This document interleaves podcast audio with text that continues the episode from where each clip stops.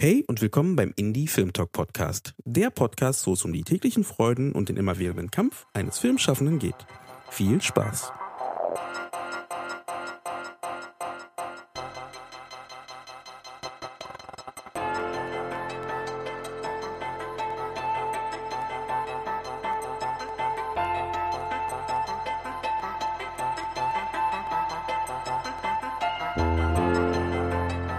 Folge ist eine besondere Folge von dem Indie Film Talk Podcast oder besser gesagt von der äh, Sonderreihe vom Indie Film Talk Podcast zum Thema Corona in der Filmszene. Ja, wir haben nämlich einen Ausruf gestartet, euch ein paar Fragen zukommen lassen und ihr habt geantwortet und uns eure Beiträge geschickt und auf die wollen wir heute ein bisschen näher eingehen.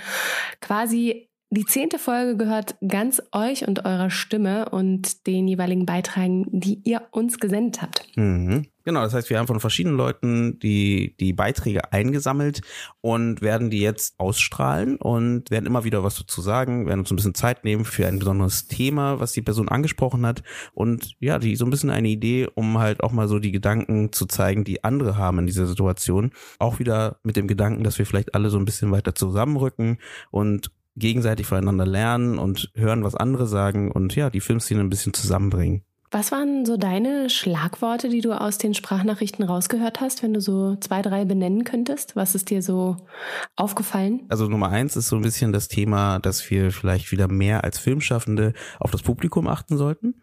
Ähm, mhm. äh, das Publikum auch mehr in unsere Filmprojekte mit einzubauen. Ähm, lustigerweise haben wir auch vor kurzem ja auch so einen Talk genau zu diesem Thema gemacht über das Thema Audience Building und wie man halt mehr Filme wieder für, für die Zuschauer macht. Und das ist ein Thema, was ich auch sehr spannend fand, was öfter mal gekommen ist. Das Thema Autokino fiel auch öfter mal, also als Alternative zum normalen Kino. Aktuell ist es ja schwierig, ein Kino zu starten. Und ja, also da, das fand ich auch schon ein spannendes Thema, weil man einfach jetzt das als neuen Denkansatz nimmt, um Leute wieder ins Kino zu bringen. Was fiel dir noch so auf? Bei mir kam auf jeden Fall noch der Dialog mit dazu, also dass sich die Leute natürlich freuen, wenn man sich bald wieder mehr sehen kann, in den direkten Austausch zu gehen. Dass es halt natürlich toll ist, wenn man sich über den Video-Account irgendwie zusammenführt, aber dass das natürlich nicht das Gleiche ist. Und dass man sich darauf sehr wieder freut, äh, sich zu sehen, in den Austausch zu gehen und auch wenn es darum geht, die heiligen Hallen äh, des Kinos wieder einzuweihen, dass ähm, man hofft, wieder Lust darauf zu haben, auch im Kino sich auszutauschen oder gemeinsame Erlebnisse in einem Raum zu zelebrieren. Und auf jeden Fall kam bei mir auch mit dazu, auch was du gerade gesagt hast, Publikum, also den Blick schärfen, was will eigentlich das Publikum sehen. Das, da haben sich jetzt auch viele zurückgezogen zum Schreiben und haben die Zeit eben genutzt, um kreativ zu sein, um an ihren Projekten weiterzuarbeiten. Und äh, tatsächlich kam ein Stück weit auch das Thema äh, Diversity mit rein wirklich divers denken. Also einmal natürlich, auch wenn es um das Thema People of Color geht, aber ich habe da für mich auch rausgehört, generell auch divers denken, also vielfältig denken in jede Richtung, ob das bei der äh, Geschichtsschreibung anfängt oder dann eben auch weitergeht mit den jeweiligen Projekten, die man gerade versucht zu stemmen. Förderung war auch ein wichtiger, äh, ein wichtiges Stichwort, dass es doch auch darum geht, wie kann man Förderungen umlenken und was braucht die Kulturszene eigentlich auch gerade noch für Unterstützung finanziell. Ja, genau. Und genau, der Aufbau von dieser Folge, wir werden auf jeden Fall, wie gesagt, ein paar einzelne Stimmen ausstrahlen für euch und zusätzlich werden wir natürlich wie die letzten Folgen auch den Pressespiegel nicht vernachlässigen und da auch nochmal so ein bisschen Einblicke geben, was gerade so ein bisschen um uns herum passiert. Susanne, willst du mal die erste Stimme ankündigen? Ja, und zwar würde ich sagen, horchen wir mal rein bei Oliver äh, Schmitz, Film- und Fernsehregisseur und Drehbuchautor, unter anderem bekannt von Türkisch für Anfänger, der uns mal ein bisschen geschildert hat, hat, wie es bei ihm aussieht und was ihn gerade beschäftigt. Hallo, ich bin Oliver Schmitz. Ich bin Film- und Fernsehregisseur und Drehbuchautor. Die Situation hat mich relativ hart getroffen. Ich war gerade in Endfinanzierung für einen Kinofilm in Südafrika, The Outside Room mit den englischen Schauspielern äh, Vanessa Redgrave, Lashana Lynch, Emily Beechen und den Schweden Sverrir Gunnarsson. Eine epische Geschichte, die über fünf Dekaden auf einer Farm spielt und mit einem Etat von 7 Millionen Dollar, also mein größtes Projekt bis jetzt. Und wir wollten im Sommer hier, also äh, Winter, Spätwinter da drehen. Und jetzt äh, steht alles offen. Die eine Schauspielerin, Lashana Lynch, äh, die gerade auch in den neuen Bond-Film war, steht möglich nicht zur Verfügung, weil sie dann in Oktober Presse macht, weil der Start verlegen worden ist äh, wegen Corona. Und äh, so ist alles noch ziemlich unklar. Und ähm, ich verbringe meine Zeit mit anderen Projekten zu Hause zu entwickeln.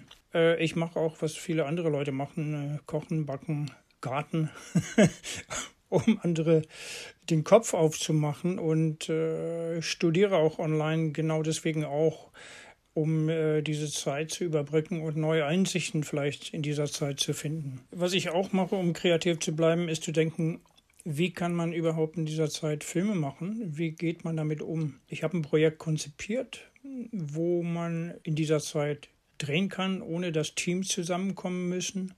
Und bin dabei, eine Pilotfolge davon zu schreiben. Ich habe gesehen, es gibt ähnliche Projekte in England und Amerika jetzt auch.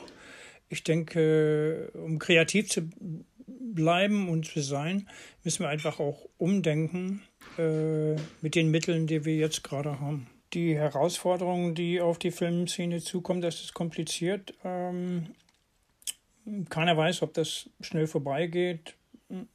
Alles wird, wie es war. Obwohl ich glaube das nicht. Also aus Hollywood kommen jetzt viele Gedanken und jetzt in Deutschland auch über Produzenten. Äh, wie kann man Crews gestalten, Sets gestalten, also Hygiene, äh, Masken, möglicherweise Quarantäne, dass alle, die in einem Film arbeiten, 14 Tage vorher in Quarantäne gehen und in dieser ganzen Zeit dann zusammenleben. Äh, wie oft sowas ist, weiß ich noch nicht. Ich denke, wenn Tests kommen, äh, also Tests, wo man innerhalb von einer Stunde weiß, ist man positiv oder negativ, dann lockert sich alles auch wieder. Ich denke, die ganze Frage von in Sexszenen oder intime Szenen zwischen Schauspielern ähm, werden jetzt ganz anders angegeben, wenn, wenn in der Zeit, wo es dann vielleicht wieder möglich ist. Ähm, aber alles äh, wirft neue Fragen auf und äh, auch Finanzierung. Ich meine, Kinofilme brauchen eine Zusage vom Verleih, von Versicherungen und äh, ich, ich glaube, da hakt es gerade, weil die sind natürlich extrem nervös, ähm, dass das System, wie es war, so weiter funktioniert. Und dann werden auch bestimmt neue Wege kommen müssen, insbesondere für Kino.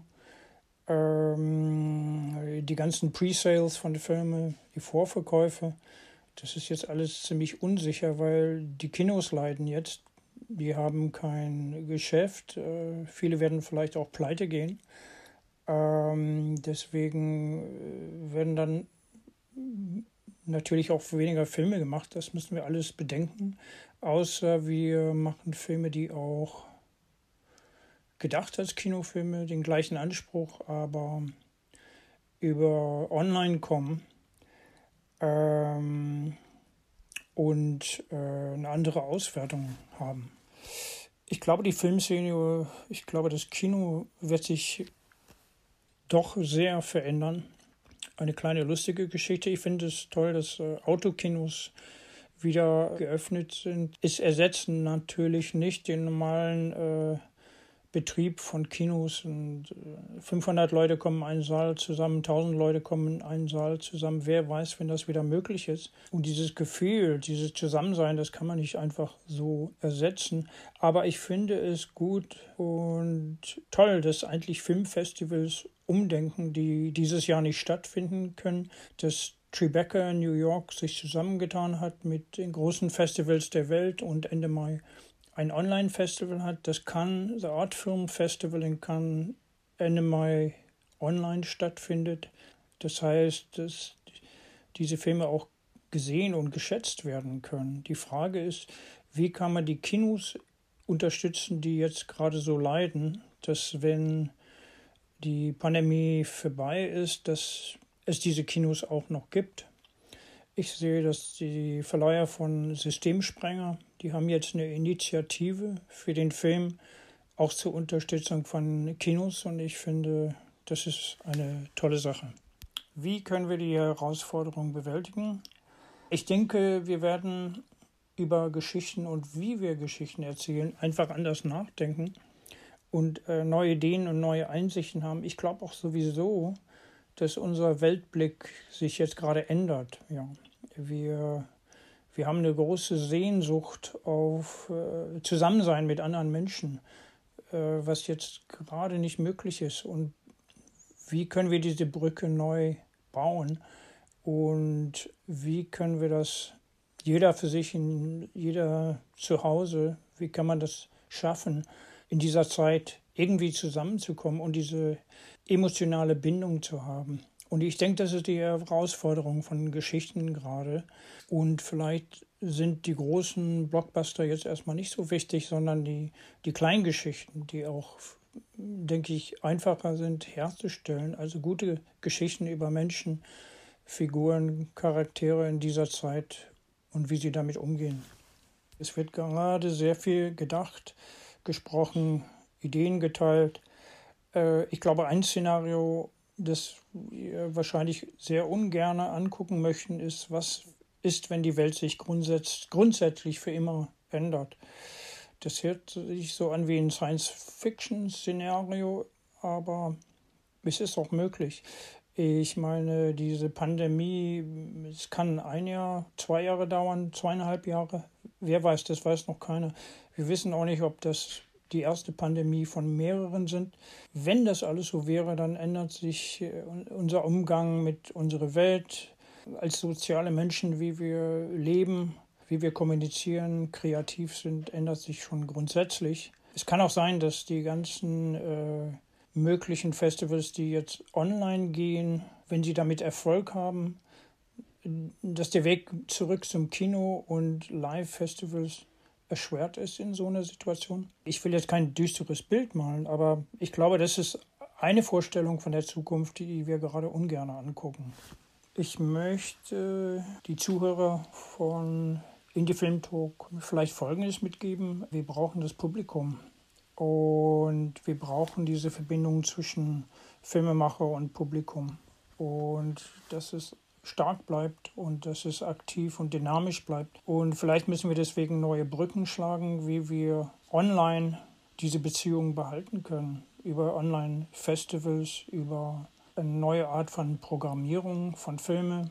Die meisten Menschen haben ja heutzutage einen guten Fernseher, einen großen Fernseher, einen guten Ton.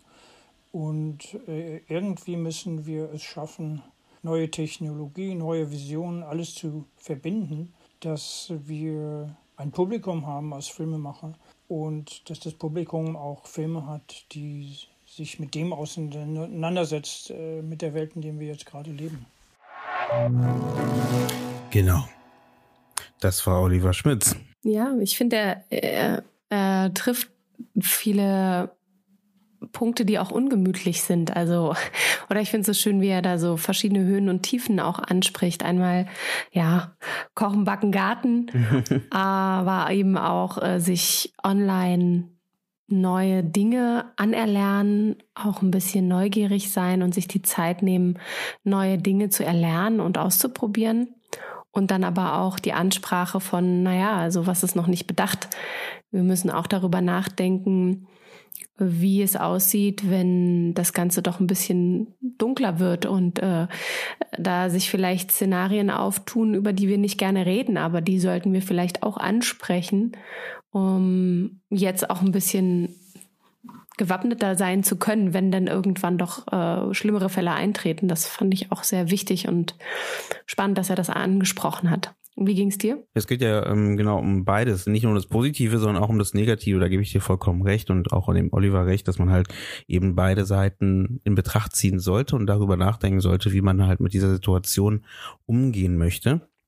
Und was er auch angesprochen hat mit dem Thema Distance Producing, das ist auf jeden Fall ein Thema, was, glaube ich, jetzt durch die Situation immer größer wird. Das wurde vorher sowieso schon praktiziert äh, durch unsere globale Welt heutzutage, dass man als Regisseur oder Regisseurin manchmal zum Beispiel mit einem äh, Editor oder Cutter arbeitet, der nicht ähm, äh, nicht vor Ort ist oder, oder mit einem Komponisten arbeitet, der nicht vor Ort ist und trotzdem halt an den Projekten arbeiten kann. Aber das natürlich jetzt zu übertragen auf eine Produktion, also auf einen Dreh, solche Geschichten werden wahrscheinlich jetzt in den nächsten Jahren halt immer stärker oder immer größer, auch um die Möglichkeit zu haben, dort ein bisschen flexibel zu sein ne, in dieser Situation. Oder was er auch sagt, wir müssen halt auch umdenken, Geschichten ganz anders zu schreiben.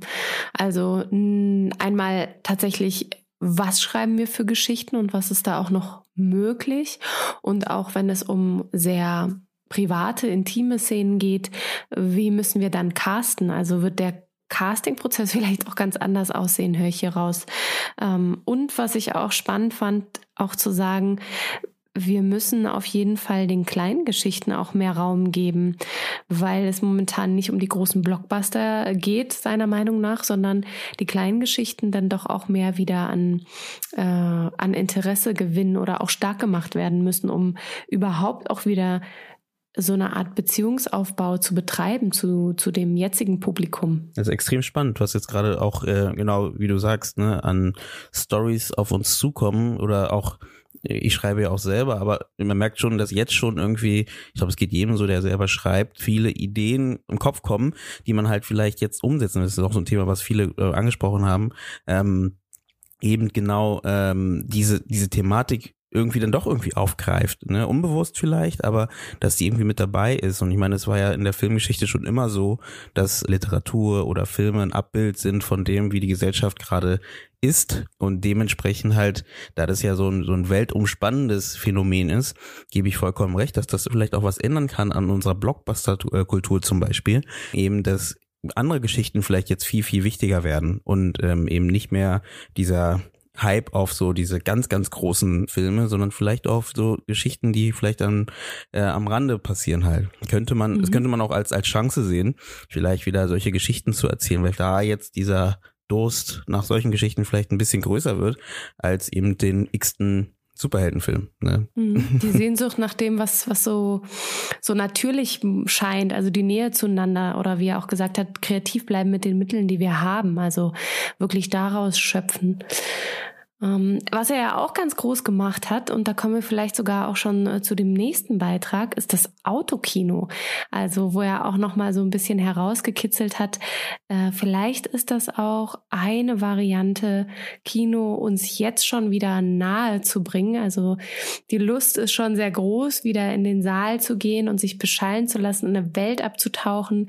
Das ist jetzt so wahrscheinlich erstmal noch nicht möglich, aber vielleicht gibt es da eine Form der Abhilfe, wenn man sich das Autokino etwas genauer anschaut. Hast du Lust, dass wir mal in den nächsten Beitrag reinhören? Genau, du redest von Urs Spörri in dem Fall, der so ein bisschen über das Autokino geredet hat und wie Filmfestivals heutzutage ähm, funktionieren können ähm, oder welche Möglichkeiten es da gibt. Und ja, ich, ich schalte da gerne einmal rein. Hallo, liebe Indie-Film-Podcast-Hörer. Mm, es ist äh, natürlich eine schwierige Zeit. Auch für mich. Mein Name ist Urs Spörri. Ich bin Moderator bei verschiedenen Filmfestivals, ähm, vor allen Dingen Schwerpunkt deutscher Film. Ähm, ich bin auch tätig für das Deutsche Filminstitut und Filmmuseum in Frankfurt. Ähm, dort mache ich die Reihe Was tut sich im deutschen Film, moderiere, kuratiere und lade Gäste ein, plane Events das ist alles weggefallen in der Zeit von Corona natürlich, mit Schließungen, mit Absagen. Filmfest München zum Beispiel, einer meiner Hauptauftraggeber auch komplett abgesagt. Also da ist für mich in meinen Hauptfeldern alles weggebrochen. Und äh, deswegen hatte ich das Glück. Seit letztem Jahr bin ich äh, Leiter eines kleinen, aber feinen Filmfestivals im Hunsrück also wo Edgar Reitz Heimat gespielt hat, die Heimat Europa Filmfestspiele. Und habe da äh, einen Vierjahresvertrag, um da auch wirklich was auf die Beine stellen zu können. Und dort wurde nicht gesagt, wir sagen das ab, sondern äh, die, es gab die Ansage, überleg dir etwas, die Menschen werden nach Kultur dürsten. Ähm, gibt es etwas, wo wir ein Festival auf analoge Weise und eben nicht online dann umsetzen, wie es die anderen jetzt meistens tun, wenn sie denn stattfinden. Und so gab es verschiedene Varianten. Wir sind durchgegangen, ähm, eine Variante mit äh, dem Verzicht auf geschlossene Räume komplett, weil ein Festival mit diesen Abstandsregelungen im Kino ist utopisch aus meiner Sicht. Da sind viel zu wenig Menschen zu, äh, zulässig, um, um da sinnvoll Programm machen zu können. Open Airs mit fragwürdigen Bestuhlungsregelungen auch. Und so sind wir letzten Endes jetzt darauf gekommen, wir machen ein Festival im August vier Wochen lang im Autokino, das wir mobil errichten werden. Und zwar geht es da auch ganz konkret drum. Ich glaube ganz fest dran, dass dieser Autokino-Boom nicht lange äh, Bestand haben wird, wenn man sich nicht etwas dazu ausdenkt, was diese Besuche des Autokinos aufwertet. Denn jetzt am Anfang überwiegt die Neugierde. Alle wollen das natürlich mal wieder erlebt haben, wollen ins Kino gehen, werden aber eher ich sag mal, frustriert sein. Also schon so ab Reihe 8 ist das Bild ja meistens nicht größer als der heimische Fernseher. Ähm, dazu kommt der UV-Filter in der Frontscheibe, der äh, meistens eine Art Grünstich noch hervorruft. Es ist äh, nicht so bequem wie zu Hause oder im Kino oftmals. Man hat einen Ton, der maximal Stereo übers Autoradio reinkommt. Von den ganzen Schwierigkeiten mit äh, manchmal äh, Starthilfe und dergleichen hinterher ganz zu schweigen. Also der Mehrwert, ins Autokino zu gehen, ist relativ überschaubar. Zunächst ist es Neugierde und danach geht es darum, man muss gezielt etwas kuratieren, aus meiner Sicht. Also ein Rahmenprogramm schaffen, das es attraktiv macht, das andere Kunstformen mit einbindet, das kulinarisches, äh, sei es als Drive-In-Lösung oder sonst wie, wenn Lockerungen äh, möglich sind über Stände am Autokino geschehen, dass man das schafft. Weil nur dann haben Autokinos eine Chance, längerfristig auch in all den Orten zu existieren, wo Kinos schon entweder ausgestorben waren oder vom Aussterben bedroht sind das Autokino hat in der Hinsicht wirklich eine ganz tolle Option, denn man hat keine Lärmbelästigung ähm, durch, die, durch den Ton ins Autoradio. Man kann lokale Künstler mit auftreten lassen. Man kann natürlich auch überregional arbeiten. Man kann zu Festivals gezielt Filme auch in Sachen Autokino programmieren. Man kann einen Mehrwert schaffen, indem man gezielt vielleicht auch Autos im Film featured. Es ist ja ohnehin ein spannendes Feld. Mm, tolle Autos, sei es über Autorennen oder Verfolgungsjagden in der Filmgeschichte eben zu inszenieren. Und dann, wenn man das im Auto sitzend verfolgt, hat man einen deutlich größeren Genuss an diesen Film. Das ist meine Erfahrung zumindest bislang. Also wenn man sich da etwas ausdenkt oder ähm, was ich jetzt zum Beispiel auch mache, eine Urlaubsfilmreihe. Ähm, also ich habe gezielt Länder ausgesucht, ähm, Urlaubsziele, an die man sonst gerne fährt, was dieses Jahr nicht möglich ist und zu jedem dieser Urlaubsziele einen Film für mein Festival programmiert. Das heißt, das Kinoticket ist dann so eine Art Flugticket für drei Stunden zu diesem Urlaubsziel. Und dazu gibt's noch Rahmenprogramm. Also wenn wir Kuba haben, dann zeigen wir Buena Vista Social Club und haben eine kubanische Band, die in Deutschland lebt, vorweggestellt. Ähm, das sind so Dinge, die dann zum Beispiel möglich sind. Und ja, da gibt's vielfältige Dinge, die man berücksichtigen kann. Man sollte sich auch da mal anschauen, wie Autokino früher funktioniert hat, denn das war tatsächlich immer so, dass die äh, ein Rahmenprogramm geschaffen haben. In den 50er Jahren in den USA sogar mit klassischem Kinderprogramm, mit Spielplätzen vorweg. Ähm, da gibt es einen führenden Autokino-Experten auf wissenschaftlicher Seite, den ich mal befragt habe, den Stefan Jung. Ähm, der hat mir das erzählt. Die Kinder, die in den 50er Jahren das erlebt haben, weil bis der Film anfing, dann sehr spät. Meistens gab es vorher noch auch Kinderfilme und Kurzfilme. ähm, bis der Hauptfilm anfing, waren die Erwachsenen längst müde. Das heißt, das Autokino war in den 50ern eher ein Kinderspektakel. So ist dann zu erklären, in den 60ern die Jugendlichen also die Kinder, die jetzt äh, älter geworden sind, die haben das genossen, haben entsprechend genau diese Art Filme konsumiert. Es wurde genau das, ähm, der ideale Ort zum Knutschen und zum ersten Date ähm, im, in der Intimsphäre, in der Öffentlichkeit, das, äh, was das Autokino eben bietet. Und dann mit Aufkommen der Blockbuster waren die dann vorher Kinder, jetzt Jugendlichen, junge Erwachsene geworden und äh, waren bereit, äh, sich auf die B-Movie-Schiene einzulassen. Also viel Action, viel Sex, all das war damit dabei. Oder rasante Dialoge ist auch noch was, was ganz gut im Autokino funktioniert.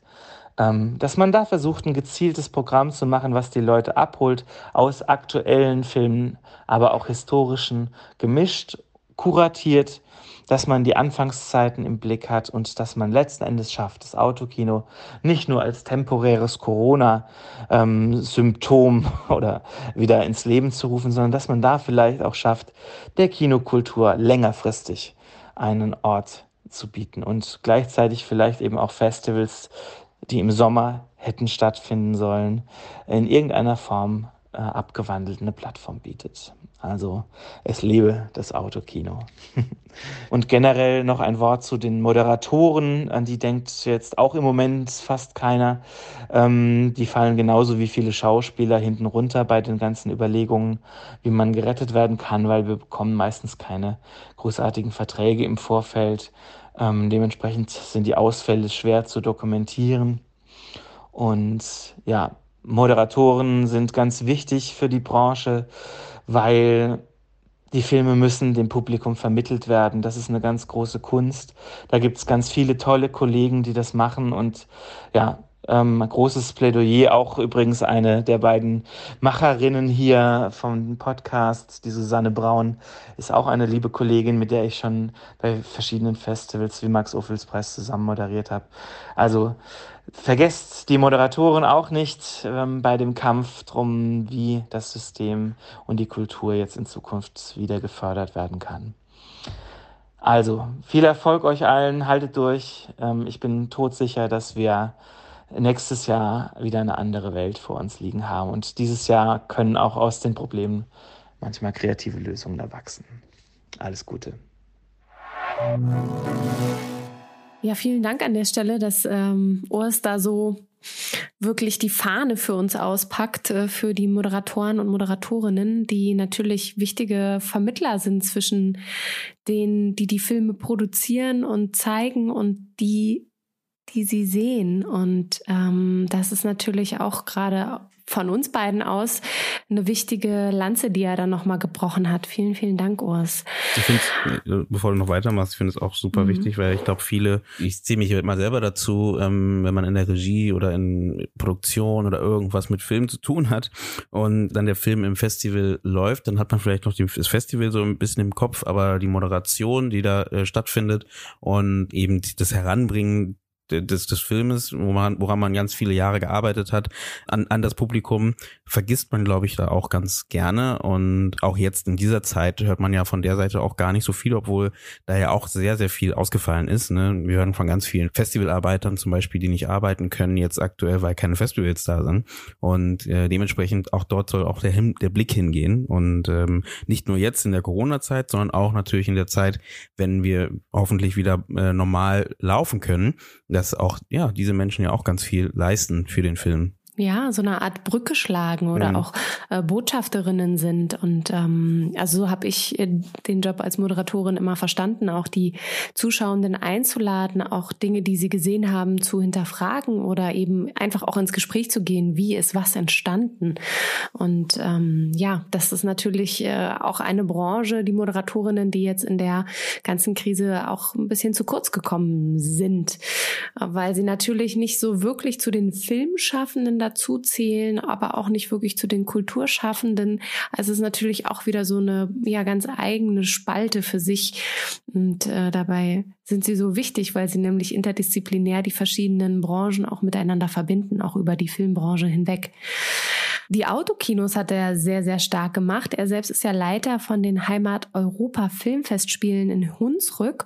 Und anstatt irgendwie zu sagen, wir machen das Ganze digital, Stichwort Radikaldigitalisierung, wozu ich gleich noch was sagen werde, hat er sich hingesetzt mit seinen Leuten und hat gesagt, analog ist äh, sozusagen die Devise und ist dann an die Autokinos gegangen. Und ich finde das auch sehr wichtig, dass er hier sagt, es geht jetzt nicht darum, schnell mal irgendwas aus dem Ärmel zu schütteln, was dann vielleicht in ein paar Wochen wieder out ist, sondern wir müssen auch noch ein bisschen weiterdenken und überlegen, was können wir tun, damit äh, das auch nachhaltig wirklich sich festsetzt und die Leute wieder ins Autokino gehen wollen. Also wirklich Stichwort Rahmenprogramm, wirklich auch einen Rahmen planen, unter welchen Aspekten so ein Autokino genutzt wird, dass das auch eine runde Sache wird. Also auch, er sprach ja wirklich auch andere Kunstformen, die mit eingebracht werden, die verschiedenen Sinne, die angesprochen werden, dass man sagt, okay, vielleicht kann man kulinarisch das ein bisschen untermauern.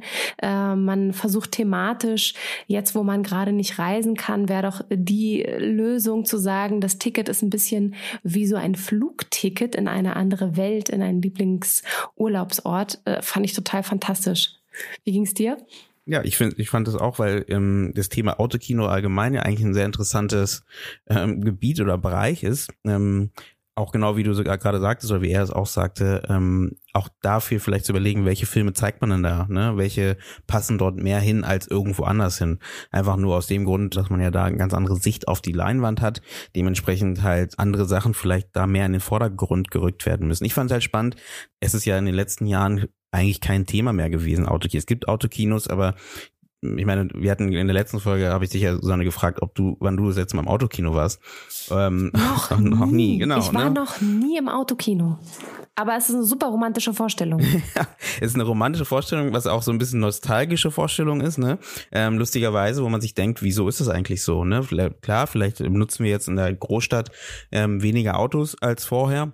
Aber insgesamt äh, ist es ein interessanter Ort, wo man vielleicht auch über ganz andere Techniken nachdenken könnte, ähm, die es jetzt vielleicht noch gar nicht gibt, weil man immer noch über das Autoradio ähm, eben so ein Autokino betreibt, also um den Sound zu hören zumindest. Und vielleicht wäre ja jetzt schon der Gedanke zu sagen, ja, vielleicht überlegt man mal, wie kann man das trotzdem zu einem Ort machen, wo man halt wirklich Lust hat hinzugehen, weil theoretisch gesehen, was spricht dagegen, ne? Also ich finde halt den den den Pol, den er damit aufmacht, auch total spannend. Also mm.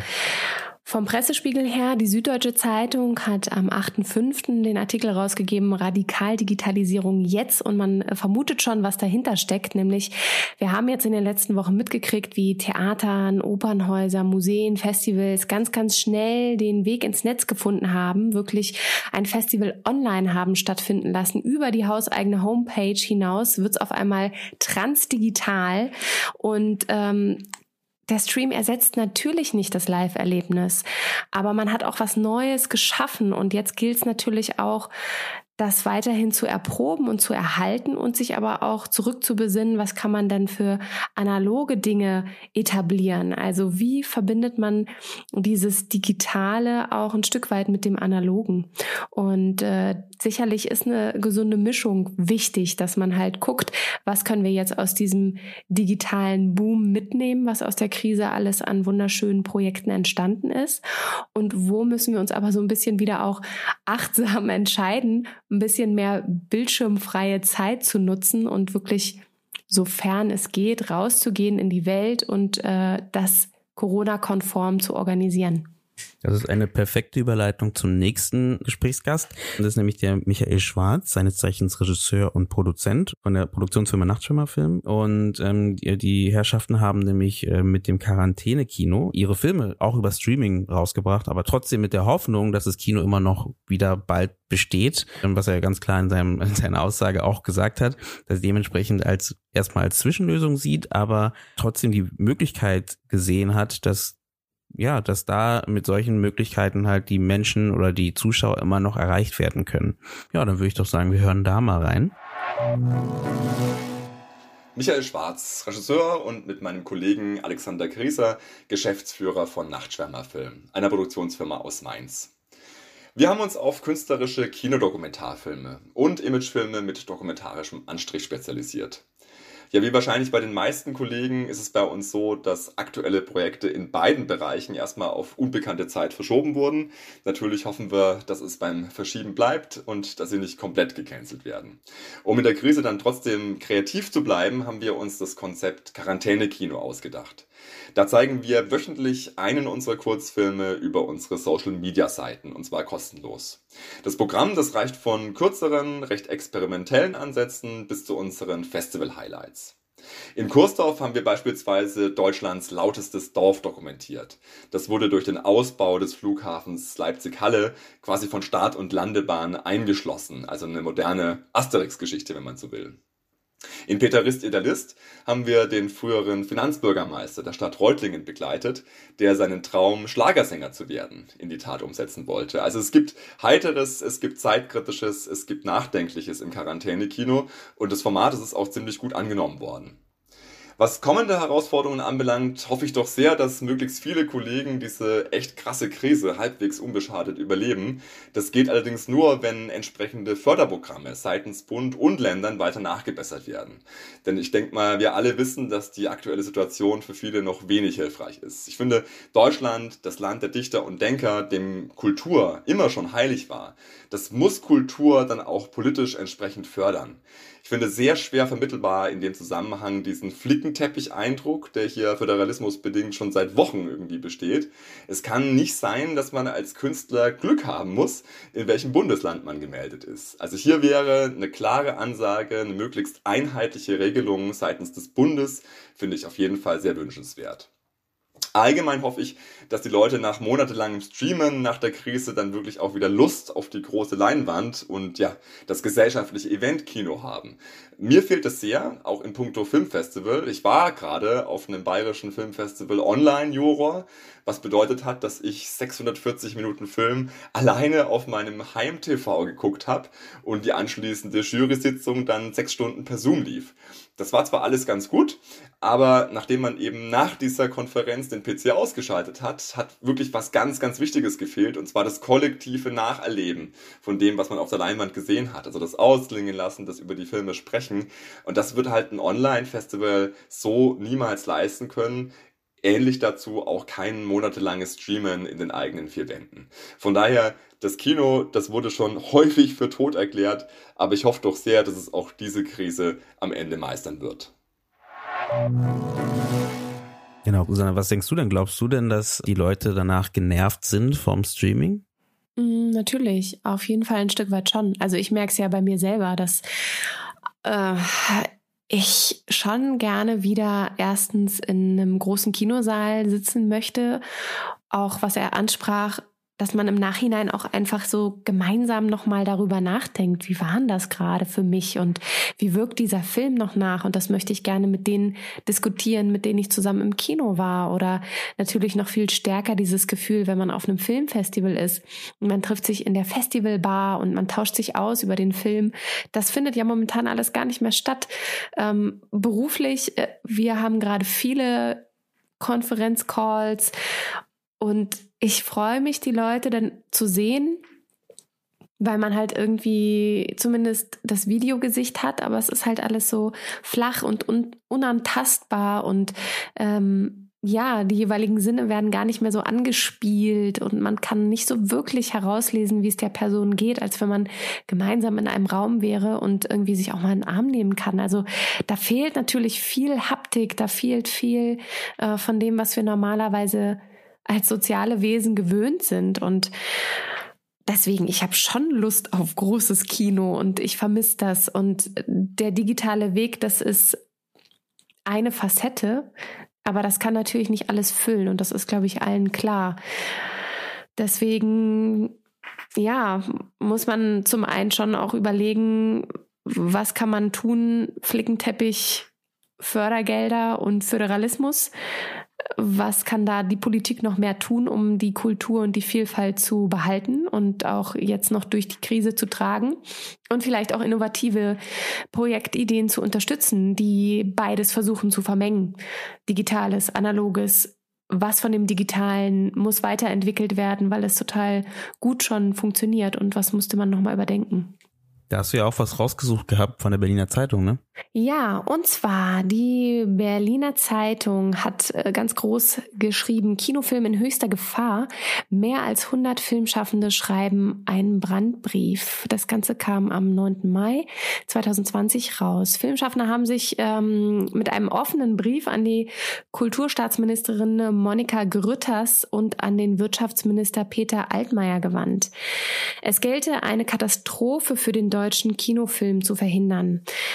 Denn sämtliche deutsche Kinoproduktionen sind ja zum Stillstand gekommen, wie wir wissen. Und Bisher haben die Filmförderungen eigentlich sehr gut Hand in Hand mit den jeweiligen Produktionen gearbeitet und für sogenannte Nothilfen gesorgt, dass man das entweder verschieben konnte oder man irgendwie einen anderen Weg gefunden hat, die Produktion am Leben zu erhalten.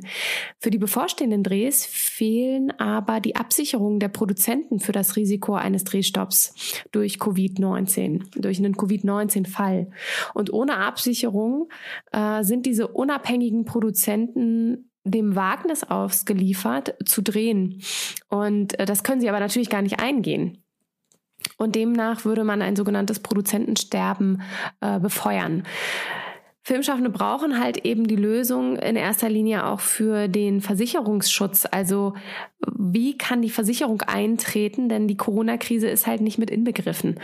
Zu den Unterzeichnern von dem offenen Brief gehören unter anderem Andreas Dresen, Tom Lass, Caroline Link hat mit unterschrieben, äh, Till Schweiger ist mit dabei, Christian Schwocho und äh, sogar Wim Wenders. Ja, und ich finde halt, wie gesagt, auch genau diesen Punkt extrem wichtig, weil auch der Flickenteppich, den der Michael äh, Schwarze anspricht, ähm, das ist wirklich ein großes Problem, äh, mein, äh, finde ich, empfinde ich so. Das kann ja nicht sein, dass du in Berlin wohnst und deswegen diese Vorteile oder Nachteile hast ähm, im Vergleich zu, wenn du irgendwo in München wohnst, ähm, dafür, da sollte man schon als Einheit irgendwie stehen können. Und ähm, da ähm, hoffe ich natürlich auch, dass da sich irgendwie dadurch irgendwie vielleicht mal so eine Einheit bildet. Der Austausch ist halt wieder auch hier so ganz weit vorne, ne? Also nicht so kleinteilig agieren mhm. von Bundesland zu Bundesland, sondern gemeinsame Lösungen finden und gucken, wie man sich zusammen stärken kann und nicht so dieses, dieses zersplitterte formt. Definitiv definitiv. Genau, du hattest ja gerade schon ähm, erwähnt, ähm, wer alles mit bei diesen Unterzeichnern von diesem offenen Brief äh, dabei sind oder ist. Und einer davon ist Christian Schwocho und den würde ich doch jetzt einfach mal zu Wort kommen lassen. Hallo, ich bin Christian Schwocho, ich bin Regisseur. Die Krise hat mich sicherlich nicht so hart getroffen wie viele andere. Ich habe einen Kinofilm im Herbst gedreht, den habe ich geschnitten zu diesem Zeitpunkt und konnte das natürlich nicht in der gewohnten Form weiter tun, mit meinem Cutter in einem Raum zu sitzen. Trotzdem haben wir den Film weitermachen können. Eigentlich sogar war es ein kleines Geschenk, ein bisschen mehr Zeit zu haben, weil plötzlich andere Dinge wegfielen, konnten wir dem Film sehr viel mehr Aufmerksamkeit schenken, ähm, als wir es vielleicht sonst getan hätten. Natürlich kann man so einen Kinofilm jetzt nicht mit, mit einem Testpublikum im Kino anschauen. Und trotzdem habe ich das Gefühl, wir haben, äh, wir haben die Zeit gut nutzen können. Was mich allerdings trifft, ist die Frage, wann gibt es wieder Kinos, wann gibt es wieder Festivals. Das ist ein politischer Film, ein Film, wo es um den Aufstieg ähm, einer rechten Jugendorganisation in Europa geht. Und das ist ein Film, der der braucht, glaube ich, Unterstützung. Der braucht Unterstützung eines Festivals und der braucht vor allem Kinos, die an politisches Kino glauben. Und da bin ich schon in Sorge, wie lange es dauern wird, dass sich unsere Kinowelt wieder normalisiert und wie das Vertrauen in den Ort Kino, wie dieses Vertrauen bei den Leuten wiederkommt. Ich glaube, dass es wiederkommt, aber wann das ist, da bin ich mir etwas unsicher. Mmh die Zeit dieses Shutdowns konnte ich trotzdem bisher ziemlich gut nutzen. Ansonsten, ich habe geschrieben, ich habe entwickelt, ich habe mich mit Projekten beschäftigt, die ich sonst vielleicht ein bisschen aus den Augen verloren hätte und habe die Zeit genutzt, um darüber nachzudenken, was habe ich gemacht so in den letzten Jahren und was für Filme und was für Themen interessieren mich eigentlich. Ich habe außerdem meinen eigenen Filmpodcast zu einem Corona-Spezial umgebaut. Susanne Bormann und ich, wir betreiben den, den Podcast Close-Up, wo wir Filmmenschen aller Art in sehr langen Interviews vorstellen. Zweimal sechs Folgen im Jahr und jetzt haben wir aber seit einigen Wochen drei Folgen pro Woche mit kurzen Interviews mit allen möglichen Filmgewerken, wo wir ähm, ja fast tagesaktuell auf die Dinge, auf die Geschehene, Geschehnisse eingehen. Und ähm, das ist ganz toll, weil dieser Austausch mit anderen Filmemachern ist was sehr Schönes, wenn man doch sonst die meiste Zeit ganz alleine im Homeoffice sitzt und arbeitet. Mm. Ich glaube, die, die Krise können wir als Filmschaffende, wenn sie überwunden ist, irgendwie, wir sollten sie nutzen, mm, weil ich glaube, dass wir vielleicht jetzt auch an uns selbst merken, was wir für Filme selber gerne gucken. Was sind so Filme, die man, mit was, mit was lenkt man sich ab oder auf welche Themen lässt man sich ein? Ich habe manchmal das Gefühl, dass wir, ähm,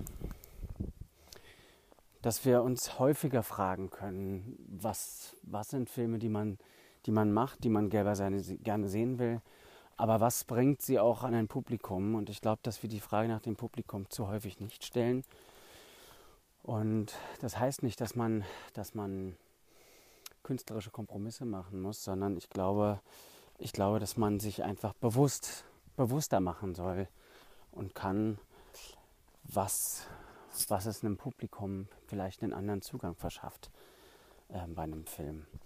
Ich hoffe, dass nicht zu viele in unserer Branche wirklich so hart getroffen werden, dass sie ihre Firmen zumachen. Ich, ich hoffe sehr, dass die Kinos noch einen Moment durchhalten und dass wir alle gemeinsam, wenn die Kinos wieder aufmachen, dieses Erlebnis haben, ich weiß nicht, in eine heilige Stätte zu kommen, ist vielleicht ein bisschen pathetisch, aber an einen Ort zu kommen, den man sehr vermisst hat.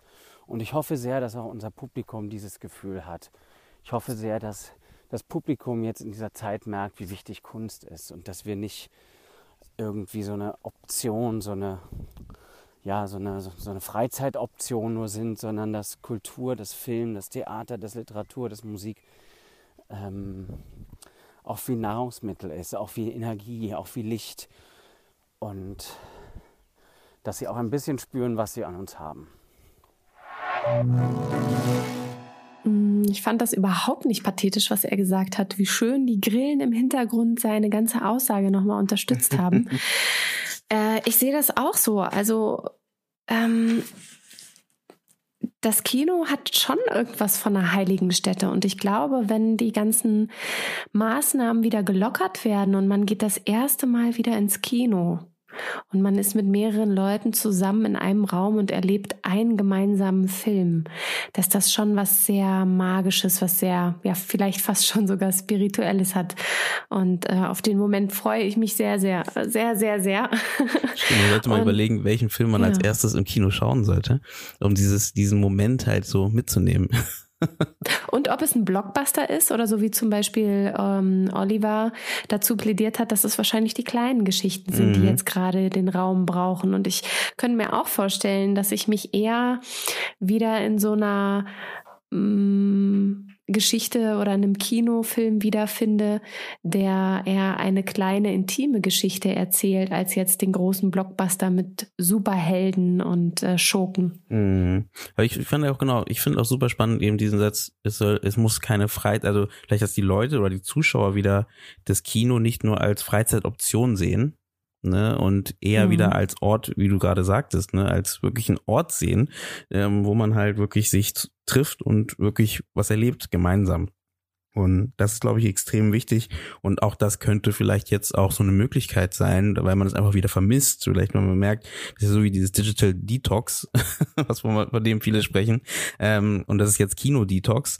Ähm, und jetzt vielleicht danach die Möglichkeit wieder hat, sozusagen, ja, jetzt gehen wir da zusammen hin jetzt und sind dann da und äh, äh, genau wie du sagst, dann nimmst du das jetzt mit und äh, hast beim ersten Mal vielleicht wieder ein ganz anderes Gefühl, da zu sein. Ich fand auch sehr sympathisch, wie er halt äh, selber gesagt hat, er nutzt die Zeit, um zu reflektieren, also auch zu überlegen, was, also klar, er schreibt viel, er entwickelt, äh, er entwickelt viel, er hat jetzt gerade das Glück gehabt, dass er eben den Dreh schon im Herbst beendet hat und jetzt eben die Zeit für den Schnitt sehr gut nutzen konnte, dass das jetzt natürlich ihn nicht so beschränkt hat in seiner Arbeit, aber trotzdem nochmal so eine andere Qualität Kreativität hervorgebracht hat und dass er eben jetzt gerade überlegt, ja, ähm, das Reflektieren nutzt, um vielleicht auch zu überlegen, welche Filme wollen die Leute eigentlich sehen. Also fragen wir uns das viel zu selten, sind wir da doch auch als Kunst- und Kulturschaffende häufig viel zu sehr mit den Scheuklappen unterwegs und nur auf uns gerichtet. Also dass man doch sich ja auch immer fragen muss,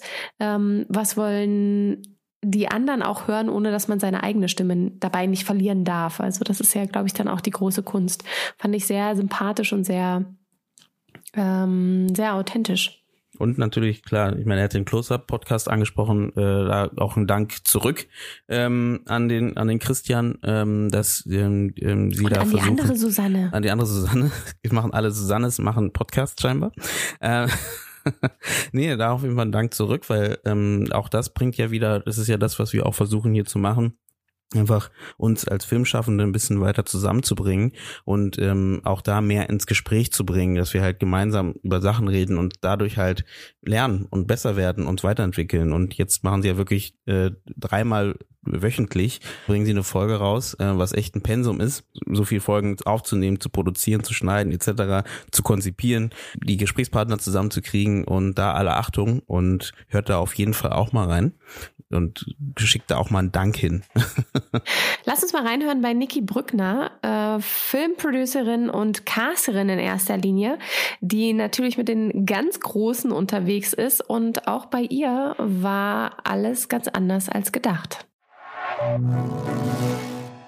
Die Situation hat mich so getroffen, dass ich über ein Wochenende nicht mehr wusste, ähm, ob mein Job jetzt weitergeht oder nicht. Ähm, ich war gerade dabei, ein Casting zu machen für Facebook und äh, das war eine riesengroße Mediakampagne, die von Facebook dann gestoppt wurde, äh, da keiner, wir, also diese Mediakampagne von ähm, aus äh, LA sowie Facebook oder verschiedene Leute, keiner wusste, wie es jetzt weitergeht und dass die ganzen Drehs und alles abgesagt wurde.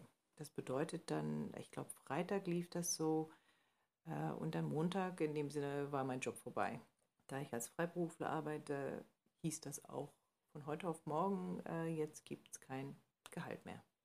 Ja, und dann bin ich gerade von London zurückgekommen und war richtig krank. Richtig übel und äh, nachdem ich besser geworden bin, habe ich einfach angefangen, meine eigenen Projekte wieder anzufangen. Und jetzt äh, in den letzten drei, vier Wochen bin ich einfach in so einem kreativen Bubble, wo ich wirklich nur an meinen eigenen Projekten arbeite. Und zwar arbeite ich gerade an einem Langfilm, Spielfilm, äh, wo ich das Skript noch schreibe und ich äh, schneide eine Doku. Ja, und dann sind natürlich verschiedene andere kleine Projekte auch, die noch laufen, aber ich finde das auf einer Seite gerade richtig gut, dass ich ähm, gezwungen bin, da ich ja nicht genau weiß, wie es morgen weitergeht, ähm, oder gezwungen war, äh, zu Hause zu bleiben und ja, mich dann mit meinen eigenen Projekten auseinanderzusetzen. Auf einer Seite hat es mich in dem Sinne getroffen, dass ich keine Arbeit mehr hatte. Auf der anderen Seite konnte ich mich meinen eigenen Projekten wieder widmen und das fand ich oder finde ich richtig schön.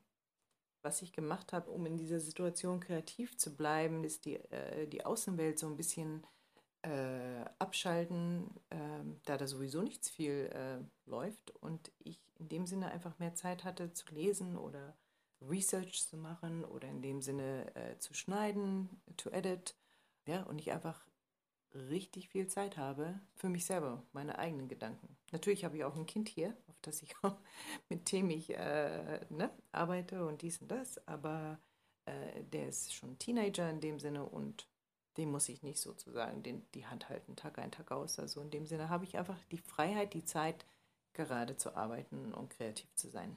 Ich glaube, die größten Herausforderungen mm, in der Filmszene werden sein, dass das Überleben von den kleineren Kinos, von den äh, Freiberuflern, von den Selbstständigen, von den kleinen Produktionsfirmen, dass die das schaffen, äh, durch diese äh, Corona-Krise zu kommen.